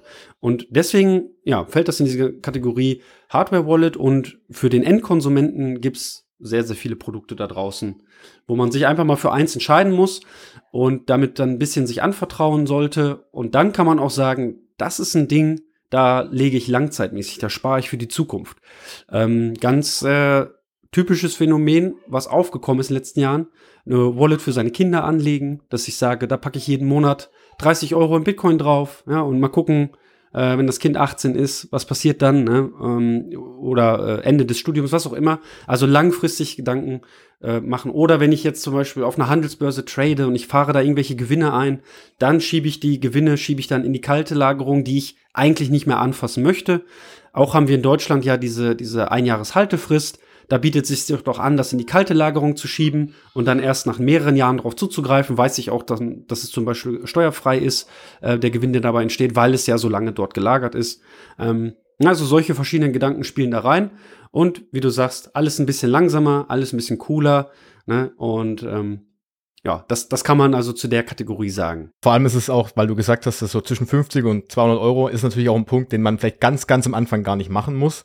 Weil, wie gesagt, wenn ich nur 50 Euro in Bitcoin halte, dann brauche ich noch keine Hardware-Wallet, weil es lohnt sich einfach nicht. Genau. Und natürlich aber dann, wie du ganz, ganz am Anfang gesagt hattest mit dem Thema Portemonnaie, du hast deinen Geldbeutel und da liegt ein halt bestimmten Betrag drin und du musst eben damit so sicher sein, dass du sagst, okay, ab diesem Betrag, beim einen sind es 500 Euro in Bitcoin, beim anderen sind es erst 5000 Euro in Bitcoin, dann lege ich das Ganze zum Beispiel auf eine Hardware-Wallet zurück weil das kann man so ein bisschen ansehen wie so ein, ja, ein Festgeldkonto ja eigentlich. So in die Richtung kann man das ja auch unterteilen, weil da ist es sicher, das lege ich zur Seite und wie du gesagt hast, für viele ist es ja auch, oder viele im Bitcoin-Bereich machen ja auch dieses Thema automatisierten Sparplan. Das heißt, ich investiere relativ langfristig und dann lege ich es einfach da drauf und pack's zur Seite und guck das niemals an und mach das so in 5, 10, 15 oder für die Kinder sogar in 20 Jahren. Und dafür ist natürlich die Hardware perfekt geeignet. Wobei da will ich noch darauf hinweisen, wie du gesagt hast, wenn ich dieses, die Hardware-Wallet verliere, die sieht ja aus wie ein kleiner USB-Stick, meistens ein Display drauf, dann ist immer noch nicht alles verloren. Weil wenn ich die, den Backup habe, bei manchen ist das eine SD-Karte, das gibt es teilweise auch schon, oder den 24, Reco äh, 24 Wörter Recovery Seed, wenn ich den habe, bin ich immer auf der sicheren Seite. Das heißt also, das Gerät selbst kann ich verlieren, sollte ich vielleicht auch nicht machen, aber wenn es weg ist, bin ich nicht komplett verloren. Genau, und das kann man sich auch wieder schön darüber erklären, dass das ja nur eine Schlüsselverwaltung ist, was da passiert. Die Hardware-Wallet verwaltet nur die Schlüssel in einer ähm, offline-basierten Art und Weise. Das Backup ist aber auch wie bei den Hot Wallets das gleiche. Ne? Ich, ich stelle nur irgendwie den Master Private Key äh, wieder her. Oder ich stelle den äh, irgendwie sicher, ähm, dass ich ihn verwenden kann, wenn das andere Gerät äh, ja den Geist aufgibt oder geklaut wurde, etc. Genau, und ähm, der Punkt ist halt auch, selbst wenn du diese Wallet findest, also wenn jetzt jemand einbricht bei dir zu Hause und du findest diese Wallet, heißt es nicht automatisch, dass ich damit was anfangen kann, weil die meisten sind eben mit einem Passwort nochmal extra verschlüsselt. Das heißt also, das ist der große Vorteil. Nicht, wenn man Angst hat, okay, wenn es einmal jetzt in meinem Schrank findet, dann bin ich in meine Bitcoin weg zum Beispiel. Ja, es ist aber schon so, dass man sagen soll, wenn jemand Zugriff auf das physische Gerät hat, sollte man das als ähm, verloren ansehen, dass man quasi sagt, ich versuche sofort das mit dem Backup irgendwie wiederherzustellen, weil die, je nach Anbieter des Hardwaregeräts ist es dann tatsächlich möglich, durch in äh, die sag mal technischen Laboratorien mit besonders viel Aufwand irgendwie aus dieser, also die machen das Gehäuse auf, die gucken sich die Chips an, die schließen eine eigene Kabel an, die löten sich da ein zurecht, ja, was auch immer die dann da machen. Ähm, das ist sehr, sehr, sehr technisch, sehr, sehr kryptografisch ähm, und ja, haben dann die Möglichkeit, da haben wir schon in den letzten Jahren immer wieder irgendwelche Newsartikel, die und die Hardware-Wallet wurde gehackt, die und die Hardware wurde gehackt, aber immer wenn da stand, die wurde gehackt, war es immer so, man hatte Zugriff auf das Gerät und hat dann mit zusätzlichen Hilfsmitteln irgendwie dort tatsächlich Private Keys auslesen können. Genau, und gerade hier ähm, Daticus von Shift Crypto, die dir auch eine Bitbox herstellen, Hardware Wallet, hat auch immer gesagt, äh, der einfachste Angriff auf so eine Hardware Wallet ist eigentlich die Person selbst zu haben. Das heißt, die klassischen 5 Euro Messerangriff auf dich und sagt, Florian, gib mir dein Passwort. Und das ist die einfachste Variante immer noch. Das heißt also, nicht jetzt Angst haben, dass da irgendwas passiert, aber man sollte vielleicht die Bitbox oder die Hardware, Entschuldigung, ähm, nicht gerade offen auf dem Schrank im Flur liegen lassen. Das macht man ja aber sowieso nicht. Also das heißt, man kann ja auch diese Hardware Wallet einfach in einen sicheren Ort legen, ob das jetzt zu Hause ist, ob das jetzt, ob du so weit gehen möchtest, dass du jetzt ein Bankschließfach haben müsstest, wobei du auch wieder der Bank dann vertrauen musst, dass du immer Zugriff hast, ist die andere Frage. Ähm, aber da gibt es so viele Möglichkeiten, um diese ganze Sicherheit noch zu erhöhen. Wobei am Anfang, denke ich mal, ist es ein guter Ort zu Hause, reicht schon mal aus auf jeden Fall. Ja, also auch, wie du da sagst, jeder privat, also jeder privat, jeder individuell muss da seine Lösung finden, seinen Ansatz fahren. Ähm, ich sage auch äh, am Anfang erstmal ähm, pragmatisch anfangen, ja, erstmal überhaupt loslegen. Mach dir Gedanken, wenn aus 500 5000 Euro geworden sind, also Gegenwert der Bitcoin, ähm, dann kannst du auch deine, deine Sicherheit ja auch wieder erhöhen ähm, oder dein Sicherheitsmodell anpassen. Es gibt auch Lösungen, wo man ähm, mit Multisig-Varianten arbeitet. Das heißt, ich brauche mehrere Wallet-Signaturen, um eine Transaktion durchführen zu können. Und äh, ja, jetzt zum Beispiel, was ich interessant finde bei Hardware-Wallets generell, wenn du die irgendwo sicher einlagerst, ja, sagen wir, du verbuddelst die bei deiner Oma im Garten oder du legst sie ins Bankschließfach. Äh, oft sagt man ja sowas wie, das ist das Gold, was du in den Safe packst, ja.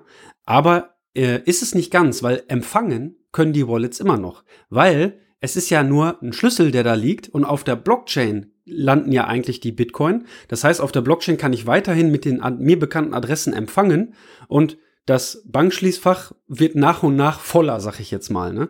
Das ist schon ein interessantes Phänomen. Das hast du eigentlich bei klassischen Finanzprodukten nicht, dass du, wenn du es mal so wegsperrst, ähm, dass du dann noch weiter empfangen kannst. Aber wenn du dann senden möchtest, äh, diesen Schritt, der ist wieder der aufwendige, wo du dann rein an den Safe musst, rein an die kalte Lagerung und ähm, ja, äh, dann dahin kommen musst, dass du Transaktionen signieren kannst. Genau, und das ist auch die große Frage, die häufig kommt. Muss ich meine Hardware-Wallet anschließen, um, um äh, Bitcoin empfangen zu können? Und du hast sie ja gerade genau deswegen beantwortet, äh, nein. Also wenn die Adresse vorhanden ist, und die bekannt ist, ich, ich schicke dir jetzt eine Adresse von meiner Hardware-Wallet und ich lege die Hardware-Wallet wie gesagt, ich verputtel die jetzt irgendwo, dann kannst du darauf so viele Bitcoin sein, wie du möchtest und ich muss die nicht anschließen. Erst wenn ich sie anschließe, zeigt mir natürlich dann irgendwann wieder, dann macht das Wallet wieder genau, genau das wieder, sucht die Blockchain ab, was liegt auf dieser Adresse und zeigt mir dann das Guthaben an und zeigt mir, okay, Florian hat mir, oder die Transaktion, deinen Namen zeigt sie nicht an, aber es zeigt an, dass ich von dir die Bitcoin bekommen habe. Wobei der einzige Punkt, und ich glaube nicht da verwirrend zu werden, du, wenn du eine neue Empfangsadresse erstellen willst, musst du es aber trotzdem anschließen. Das geht nur darum, wenn ich schon. Tatsächlich nicht, nicht unbedingt, nicht unbedingt. Also ähm, das, äh, da gibt's dann den, den, äh, die Möglichkeit über Extended Public Keys. Ähm, quasi, dass da hast du so, wenn du so möchtest, dann Master Public Key, aus dem kannst du dir andere Children Public Keys ableiten. Das Ding kann man tatsächlich auch bei verschiedenen äh, Modulen exportieren und einem Anbieter zum Beispiel geben und der könnte dann jedes Mal, wenn er äh, mit dir interagiert, eine neue äh, Empfangsadresse verwenden. Das äh, macht auch Sinn, wenn man sich zum Beispiel einen Online-Shop aufsetzt und dann für jeden Kunden, der mir, bei mir ankauft, möchte man eine neue Public-Adresse äh, verwenden. Und die holt er sich über diesen äh, Extended Public Key, ähm, weiß aber, hat aber nicht Zugriff auf die dazugehörigen Private Keys, ne? weil aus einem Private Key kannst du immer einen Public Key ableiten, das geht. Ähm, aber es gibt auch die Möglichkeit, ja, äh, unendlich viele, quasi unendlich viele Public Keys ähm, auch zu exportieren. Also das geht schon, wenn man will, wenn man genau hinguckt. Aber wenn man das nicht vorbereitet hat, dann ist es genau wie du sagst, dann habe ich keine andere Chance, dann muss ich das Gerät anschließen, muss auf Receive drücken und sehe dann eine neue Empfängeradresse. Aber wie gesagt, das, was wir alles erzählen, teilweise geht es zu weit. Das braucht man am Anfang. Erstmal braucht man das auch gar nicht. Ich glaube, das ist das Wichtigste, um zu verstehen, dass mich doch jetzt irgendwie Panik gerät. Oh Gott, der erklärt mir was hier von einem Extended Public Key. Was soll das denn sein? Wie gesagt, das muss man am Anfang gar nicht machen. Und die Wallets übernehmen den, das, das ganze Technische, was wir gerade erklärt haben, auch die ganze Zeit, wird vom Wallet ja automatisch übernommen. Und das siehst du, den großen Teil kriegst du davon gar nicht mit eigentlich. Genau, ja. Und deswegen haben wir jetzt die Hardware Wallet gesehen und es gibt natürlich noch eine zweite Variante beim Cold Wallet. Das wird dann wahrscheinlich das Paper Wallet, also das Papier Wallet sein. Genau, der, der gute alte Vertreter der, der Paper Wallet. Ähm, nee, ähm, auch hier wieder das Phänomen, ähm, das hatte ich auch ganz am Anfang, wo ich dachte, wie können denn Bitcoins bitte schon auf einem Stück Papier gespeichert sein? Ne? Du hast hier das, äh, I, das elektronische Bargeld, das Träger-Asset äh, Bitcoin. Wie kann das auf einem Blatt Papier gespeichert sein? Und die Antwort ist auch hier wieder Schlüsselmanagement. Das Blatt Papier hat nur einen Private Key ge äh, gelistet. Also da steht dann wirklich stumpf ein Private Key drauf. Und bei den meisten dazugehörig auch noch ein Public Key. Ja, und das, da gibt's dann verschiedene Varianten, die man noch falten kann, wo du dann äh, den, den Private Key noch verdeckst durch so eine Faltung.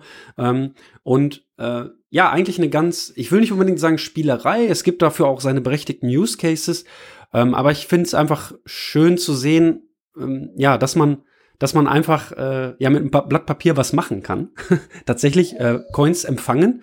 Schwierig wird das Ganze beim Senden, denn dann muss ich ja den Private Key irgendwie von dem Blatt Papier wieder in einen Computer oder sonst was reinkriegen. Und da können viele Fehler passieren. Ähm, also bei Paper Wallets ist generell zu sagen, für den größeren, für größere Beträge und für Nutzer, die sich technisch nicht gut auskennen, sehr gut auskennen, ist Paper Wallet keine Alternative für größere und langfristige äh, Savings, weil, wie gesagt, viele Fehler passieren können. Und das fängt an beim Ausdrucken. Das fängt an bei der Software, die ich mir runterlade. lade ich mir die aus dem Internet irgendwie runter und führe die auf meinem Desktop-PC aus, der mit dem Internet verbunden ist, dann habe ich eine Hot Wallet, dann habe ich eine Hot Paper Wallet. Und das ist das Schlimmste, was ich haben kann, ja. Weil ich will, wenn, dann will ich eine Cold Paper Wallet haben. Private Key niemals mit dem Internet verbunden. Dann sagen wir mal, du hast es irgendwie geschafft, einen Computer zu haben, der nicht mit dem Internet verbunden ist. Er stellt dir darauf eine Paper Wallet. Nächster Fehler, du druckst es über einen WLAN-Computer aus.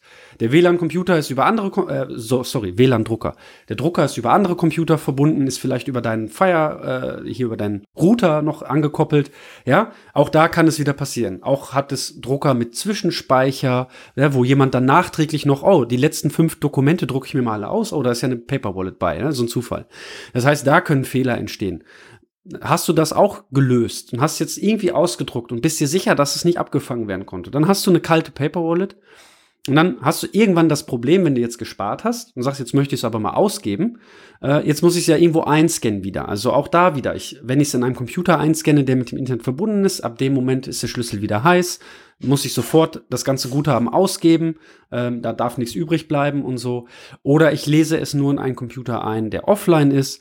Ähm, und aber da habe ich wieder die Challenge, ich muss ja das, die Transaktion wieder ins Netzwerk kriegen. Also, lange Rede, kurzer Sinn. Für jemanden, der ähm, nicht technisch versiert ist oder für größere Beträge ist das wirklich nicht die Variante, zu der man greifen sollte. Aber nichtsdestotrotz, ich finde ein schönes Beispiel ist, ähm, es gibt eigentlich keine Wallet, die ich so oft als Geschenk bekommen habe, wie auch selber verschenkt habe, als die Paper Wallet. Weil, mal ganz ehrlich, mal 10 Euro oder 30 oder 50 Euro auf eine Paper Wallet packen und sei der, sei die Wallet auch noch im Zwischenspeicher des Druckers, ist im Prinzip egal. Ja, das 10, die 10 Euro sind ein Geschenk, die gehen am nächsten Tag oder wenn man auf eine letzte Minute was braucht, ja, in der nächsten halben Stunde, Stunde, äh, gehen die dann von Hand zu Hand. Und der Empfänger hat dann die Möglichkeit, das sofort zum Beispiel in eine Handy-Wallet einzuscannen, wo es dann ähm, immer noch hot ist, aber es ist dann vom Papier ins Handy übergegangen und kann dort ähm, auf eine neue Adresse geschickt werden, die dann wiederum ja nicht mehr angriffsfähig ist wie das Blatt Papier. Na, also das Schöne ist einfach, man kann die Paper Wallet ist, ist die beste Variante, um einen Private Key an jemand anders abzugeben. Ja, und wenn ich es nicht kopiert habe, dann habe ich den Private Key ja nicht mehr. Ne? Ähm, das ist schon ganz witzig, ganz interessant für Geschenke im kleineren Rahmen, vielleicht jetzt zu Weihnachten auch. Äh, ja, vielleicht keine un uninteressante Option, aber man hat so einen kleinen Rattenschwanz, man muss den Empfänger auch aufklären. Man muss auch sagen, äh, ne, guck dir das an, scan dir das mal in eine Handy-Wallet rein, ähm, wie geht das, ne, und so weiter und so fort. Und ähm, ja, deswegen ist das, glaube ich, auch, dass in den letzten Jahren mit den, mit den Hardware-Wallets, die immer schöner und userfreundlicher wurden, ist das immer mehr in den Hintergrund gerutscht. Aber in der Anfangsphase war das noch ein sehr dominantes Werkzeug. Ja, klar. Und das, wie du sagst, zeigt auch relativ einfach auch ähm, auf dem Blatt Papier, wie Bitcoin eigentlich funktioniert. Das finde ich das Spannende dabei. Weil ans schlussendlich ist Bitcoin nichts anderes als Zahlen, Schlüssel und Informationen. Und ich könnte theoretisch ja auch dir diese Zahlen einfach auch nennen. Also, ich muss, ich kann das ja einfach auch mit der Hand aufschreiben. Theoretisch würde das funktionieren. Und das zeigt eigentlich, weil die meisten, wie du gesagt hast, die meisten denken, oh, Bitcoin ist so eine große Technologie, da steckt so viel verrückte Sachen hinter dran. Nein, aber am Ende ist es nur eine Information, es ist eine Zahl, die, also ganz, ganz viele Schlüssel. Und das finde ich dann wiederum, also wie gesagt, zum Verschenken toll, aber dann am Anschließend würde ich sagen, dann müsstest du aber auch die Person in die Hand nehmen und sagen, okay, ich erkläre dir mal, worum es hier überhaupt geht. Weil nachher hast du den Punkt, du hast jetzt 100 Euro da drauf und dann sieht man dann diesen Zettel in der Hand und dann wirft man den weg und sagt, ah, was ist, hat mir der Florian da wieder geschenkt, irgendwie Blödsinn. Und dann landet das Ding im Papierkorb und schon hast du auch da wieder die 100 Euro verloren. Genau, ne, und da gibt's äh, genügend Stories, wie aus 100 Euro in 2013 dann jetzt, äh, keine Ahnung, 10.000 Euro geworden sind und äh, derjenige dann meinetwegen den, den Private Key verschludert hat einfach. Ne? Also das ist schon, und man sollte auch als Empfänger einer Paper Wallet sich im Klaren sein, der, der es mir geschenkt hat, könnte noch drüber verfügen, weil er nicht ganz ehrlich war. Oder er kann auch beobachten, was ich damit mache. Ne? Ähm, das sollte ich mir auch im Klaren sein. Ähm, aber wenn ich dann relativ schnell zusehe, dass es von meinem Handy meinetwegen auf einem Anbieter landet und ich dann da äh, irgendwas mache oder ähm, ich schicke es erst auf einen Anbieter, dann über Lightning und am Ende zurück in mein Cold Storage, dann weiß ich auch, dass man nicht mehr so gut nachvollziehen kann, was daraus geworden ist. Genau, jetzt haben wir die Cold Wallets abgeschlossen, glaube ich. Wir haben die unterschiedlichen Wallet-Arten abge abgearbeitet, würde ich mal sagen, die, die wichtigsten. Und jetzt die letzten fünf Minuten, würde ich mal sagen, gehen wir noch rein was, also wir haben jetzt schon gesehen, Anwendungsmöglichkeiten haben wir gemerkt, das große Unterschied zwischen Flexibilität, also Zugriff darauf und die Sicherheit. Ich glaube, da kann man relativ gut, man könnte alle da so einordnen, das haben wir jetzt auch gemacht. Und was würdest du jetzt empfehlen? Ich bin jetzt wirklich ein Einsteiger, der das erste Mal meine ersten 50 Bitcoin kauft, was, wo fange ich an? Weil ich vor dem ganzen Thema jetzt stehe und sage, wow, schön und gut, dass ihr mir erklärt habt, aber was mache ich jetzt eigentlich? Ja, also ich bin da so äh, ganz pragmatisch, würde ich sagen, eine Wallet auf dem Handy installieren. Also es ist ja wirklich für die meisten Leute heutzutage ist das Smartphone aus dem Alltag nicht mehr wegzudenken. Und da liegt es einfach nahe, dass man sich da eine Wallet-Software installiert. Und äh, auch da gibt's jetzt wieder zig Anbieter und Lösungen, die man nutzen kann. Ich bin ein kleiner Fan von der Blue Wallet, weil sie einfach ge ge gestrickt ist. Es gibt aber natürlich noch eine Reihe anderer Anbieter. Und ähm, das ist das, wie ich den Leuten sage. Fang einfach an, installier dir eine Wallet. Ich schicke dir ein paar Satoshis rüber als Empfangsgeschenk. Wenn derjenige dann anfängt, dass das immer mehr wird, weil er jetzt monatlich spart. Er macht einen Sparplan. Er, äh, was weiß ich, bietet seine Dienstleistungen jetzt gegen Zahlungen in Bitcoin an und das wird immer mehr. Dann muss er sich halt irgendwann entscheiden. Ja, jetzt sind aus 50 Euro sind jetzt 5000 geworden. So langsam fühlt sich das nicht mehr gut an, wie mit dem Portemonnaie. Und sagt sich dann, gehe ich jetzt vielleicht zu einem Anbieter, der liegt, der ist vielleicht in Deutschland, kann vielleicht meine Hausbank sowas schon machen, ja, wissen wir nicht. Das ist ja alles gerade im Entstehen. Und äh, die dritte Variante kaufe ich mir dann für 50, 100 Euro eine Hardware-Wallet, weil wenn ich da 5000 Euro drauf packe, lohnt sich das ja schon, ne? dass ich sagen kann, äh, da lohnt sich ein Hardware-Wallet. Und so ist es dann auch ein, ein äh, Schritt für Schrittchen. Ne? Anfangen ganz klein, Handy-Wallet und dann mit der Zeit wachsen, äh, am besten hat man so Leute wie Jonas oder Florian in seinem Freundes- und Bekannten Bekanntenkreis, dass man sagt, ey, was mache ich denn jetzt so als nächstes? Und Literatur gibt's auch en masse, die man sich durchlesen kann dazu. Ähm, und dann nach und nach, ähm, ja, damit groß werden einfach. Ja, ich würde auch sagen, vor allem nicht in Panik geraten am Anfang. Nicht sagen, oh Gott, ich muss jetzt hier alles machen, sondern wie du gesagt ganz einfach anfangen und vor allem dann die Zeit nutzen, zu sagen, okay, ich setze mich mit dem Thema auseinander, ich lese darüber, ich informiere mich darüber, wie du gesagt hast, es gibt genug gute Informationen jetzt schon, wie, wie das Ganze funktioniert, um da einfach auch so ein bisschen die Sicherheit zu bekommen, zu sagen, wie, okay, ich bin, ich traue es mir jetzt zu, meine eigenen Bitcoin-Schlüssel, also die privaten Schlüssel auch selbst zu halten und bin dann meine eigene Bank. Und glaube, das ist so ein ganz guter Weg, den man da durchgehen kann. Und deshalb an dich die letzte Frage noch, bevor wir fertig machen. Welchen Fehler sollte man unbedingt vermeiden bei diesem ganzen Thema? Hm, welchen Fehler? Also, wo soll man da anfangen? Ne? Man kann viele machen. Also ich glaube, die größten Fehler, die man machen kann, ist beim Erstellen der Wallet ganz leichtherzig über diese 24 Wörter drüber zu gehen, dass man einen Screenshot nur macht, äh, sich den auf dem Handy abspeichert und dann ähm, äh, ja vergisst man das Ganze, Handy geht verloren.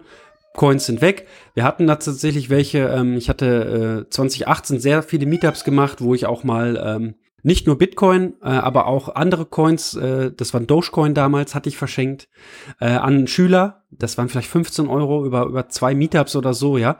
Und äh, der kam dann Anfang des Jahres auf mich zu, sagte, Dogecoin ist durch die Decke gegangen, was kann ich tun? Und äh, ich habe ihm gesagt, ja, äh, wo ist denn deine Wallet? Ja, war auf dem alten Handy. Wo sind die Seed, die Wörter? Ja, sind weg. Haben wir mal nachgerechnet, waren irgendwie 1500 Euro jetzt oder so, ne? Ähm, das ist dann sogenanntes Learning by Burning. Ja, das hat er für sich dann auch mitgenommen. Äh, auf jeden Fall ist es ganz wichtig, diesen, diesen Wiederherstellungsschlüssel, diese 24 Wörter, nicht zu leichtherzig zu behandeln, weil aus kleinen Beträgen in Krypto auch mal große werden können. Und ähm, das gilt bei Bitcoin nach wie vor. Ähm, und auch wenn man es jetzt anfängt zu sparen, darauf zu sparen, das langfristig zu nutzen, das als sein Konto zu nutzen, dann sollte man sich immer mal wieder fragen, so einmal im Jahr sollte man sich fragen, wie verwahre ich aktuell meine Bitcoin? Was sind das für Größenordnungen? Bin ich damit noch zufrieden? Sollte ich was ändern? Und ähm, ja, ne, so das würde ich sagen. Also dieses äh, auf die leichte Schulter nehmen, das kann sehr schnell böse enden bei, bei den Bitcoin-Wallets. Genau, und ich würde noch hinzufügen, die 24 Wörter niemals weitergeben an irgendeinen anderen. Nicht per Mail, nicht online speichern, weil man weiß nie, was gehackt wird. Die einzigen, die, glaube ich, wo man ein bisschen, äh, ein bisschen Konfusion reinkommt, ist, dass die Wallet-Anbieter teilweise, wenn du es erstellst, wenn du sie anzeigen lässt, dir danach drei oder vier Anzeigen, die du eingeben musst, zu, zum Bestätigen, dass du es auch wirklich runtergeschrieben hast. Das ist der einzige Punkt, wo man es eingeben kann, weil das ist in Ordnung, weil du gibst ja nicht alle ein, sondern nur drei oder vier meistens. Und dann theoretisch wiederum, wenn du es wieder herstellen musst, wenn du dein Wallet verloren hast. Das sind die einzigen zwei Punkte, wo du jemals diese 24 Wörter irgendwo hingeben solltest. Ansonsten ist es das heilige Ding, was du behalten musst wie ein Baby. Und auch nicht auf die Idee kommen, so clever zu sein, dass man jetzt aus 24 Wörtern macht man dreimal acht Wörter, und äh, legt die dann an unterschiedliche Quellen äh, oder an unterschiedliche Orte und denkt sich dann, oh, jetzt ist das Ganze dreimal so sicher, denn äh, es ist nicht mal ein Drittel so sicher, ja. Denn äh, bei bei diesen Sachen hat es ganz viel mit Kryptographie und, und äh, Zehnerpotenzen hat es da zu tun. Und wenn man anfängt, das irgendwie aufzuteilen, dann macht man ganz viel Sicherheit kaputt, die man eigentlich mal hatte. Und ähm, ja, ist dann am Ende dreimal so anfällig für, für Verlust wie vorher. Also da, ja, sich, wenn, wenn die Beträge größer werden, sich auch mal die Zeit nehmen. Bio-Own-Bank bedeutet auch, ähm, ja, Responsibility zu übernehmen. Man hat jetzt halt keine Bank mehr. Es gibt kein Kundensupport und wenn die Bank pleite geht, kommt auch kein Staat, der einen da irgendwas ersetzt oder so. Es ist halt einfach weg, ganz brutal, ganz hart und äh, dafür hat man sehr viele Vorheit, Vorteile, sehr viel Freiheit äh, und ähm, das muss man sich einfach ganz klar im Klaren sein. Ich denke, das ist ein perfektes Abschlusswort für die Folge. Ich glaube, wir haben heute einiges abgearbeitet und wenn man das, glaube ich, gehört hat, dann weiß man jetzt, okay, was muss ich mit meinem Wallet tun und warum sollte ich mich mit dem Thema Sicherheit bei Bitcoin so auseinandersetzen. Deswegen, Flo, vielen Dank für deine Zeit. Wo sollte man dir folgen? Ich denke mal bei Twitter mal wieder, wie immer. Ja, genau. Also ihr könnt mich finden bei Twitter, flubisch. Und ähm, ja, da bin ich eigentlich die meiste Zeit aktiv, in anderen sozialen Medien eigentlich gar nicht so viel. Und ja, freue mich über jedes äh, Feedback da und hoffe, es hat Spaß gemacht. Äh, manchmal ist es doch ein bisschen kompliziert geworden, habe ich gemerkt. Aber ähm, ja, ist es halt so bei Bitcoin, ist es halt ein technisch kompliziertes Thema. Genau, und wenn man was nicht verstanden hat, einfach mal nochmal reinhören oder zum Beispiel einfach nochmal nachrecherchieren. Ich werde ein paar Sachen verlinken, wo man nachlesen kann. Da ist es, es ist nicht so kompliziert, wie man, wie es sich anhört teilweise. Es ist wirklich relativ einfach. Und das Schöne ist, es wird in Zukunft noch einfacher werden. Das ist das Beste, glaube ich. Es ist für jeden, der jetzt ver verängstigt ist, es ist wie äh, Spielregeln bei einem Brettspiel. Wenn dir einer, da einer sitzt und dir das erklärt, wie das funktioniert, dann denkst du so, boah, das verstehe ich nie. Aber wenn man einfach sagt, komm, nimm mal die Würfel in die Hand, würfel mal, lauf mal los. Nach, nach einer Runde hast du das Spiel verstanden und dann ist es gar nicht mehr so schwer. Ja, und so ist es auch. Kleine Beträge, einfach mal anfangen, einfach mal ausprobieren. Learning by Burning gehört dazu. Bei kleinen Beträgen ist das gar nicht so schlimm. Aber ähm, bei größeren Sachen immer tiefer gehen, immer mehr in sich gehen. Alles klar. Dann vielen, vielen Dank und wir hören uns vielleicht dann zu einer neuen Folge irgendwann mal wieder zu einem anderen Thema. Klar, sehr gerne. Bis dann. Wunderbar. Bis dann. Ciao. Ciao. Nun hoffe ich, euch hat diese Episode gefallen und ihr konntet einiges für euch mitnehmen. Wie ihr gehört habt, spielt die Aufbewahrung der privaten Schlüssel eine große Rolle, da es eben ein dezentrales System ist, bei dem alle Netzwerkteilnehmer für sich selbst verantwortlich sind. Auf den ersten Blick sieht das vielleicht etwas umständlich und in Anführungszeichen gefährlich für jeden Einzelnen und jede Einzelne aus, aber diese Eigenverantwortung bringt aber eben auf der anderen Seite viel Freiheit und Sicherheit mit sich. Daher sollte man sich dieses Thema wirklich schon intensiver anschauen und sich damit auseinandersetzen. In den Episodennotizen findet ihr auch weitere Episoden aus diesem Podcast, in dem wir uns mit den verschiedenen Punkten wie dem Backup aus 24 Wörtern näher beschäftigt haben. Da könnt ihr gerne nochmal reinhören. Zudem verlinke ich euch weitere Artikel, wenn ihr euch weiter einlesen möchtet. Und wenn ihr Fragen habt, dann könnt ihr mir gerne auch eine E-Mail oder eine Nachricht bei Twitter schreiben. Da helfe ich euch natürlich auch gerne weiter. Und nun noch die Informationen für das Gewinnspiel der zwei Bitbox 02 Hardware Wallets. Dafür schickt ihr einfach bis zum 1. Januar 2022 eine E-Mail an gewinnspiel.bitcoinverstehen.info mit dem Betreff Gewinnspiel Bitbox. Die E-Mail-Adresse und die Teilnahmebedingungen findet ihr ebenfalls in den Episodennotizen. Und nun bedanke ich mich wie immer dafür, dass ihr auch heute wieder zugehört habt und würde mich sehr darüber freuen, wenn ihr den Podcast weiterempfehlt. Wenn ihr bei Apple Podcasts zuhört, wäre es eine große Unterstützung, wenn ihr dort eine Bewertung abgebt. Nun wünsche ich euch noch eine entspannte Woche und natürlich einen sehr guten Start in das neue Jahr und wir hören uns am nächsten Sonntag wieder zu einer neuen Folge. Bis dahin, ciao!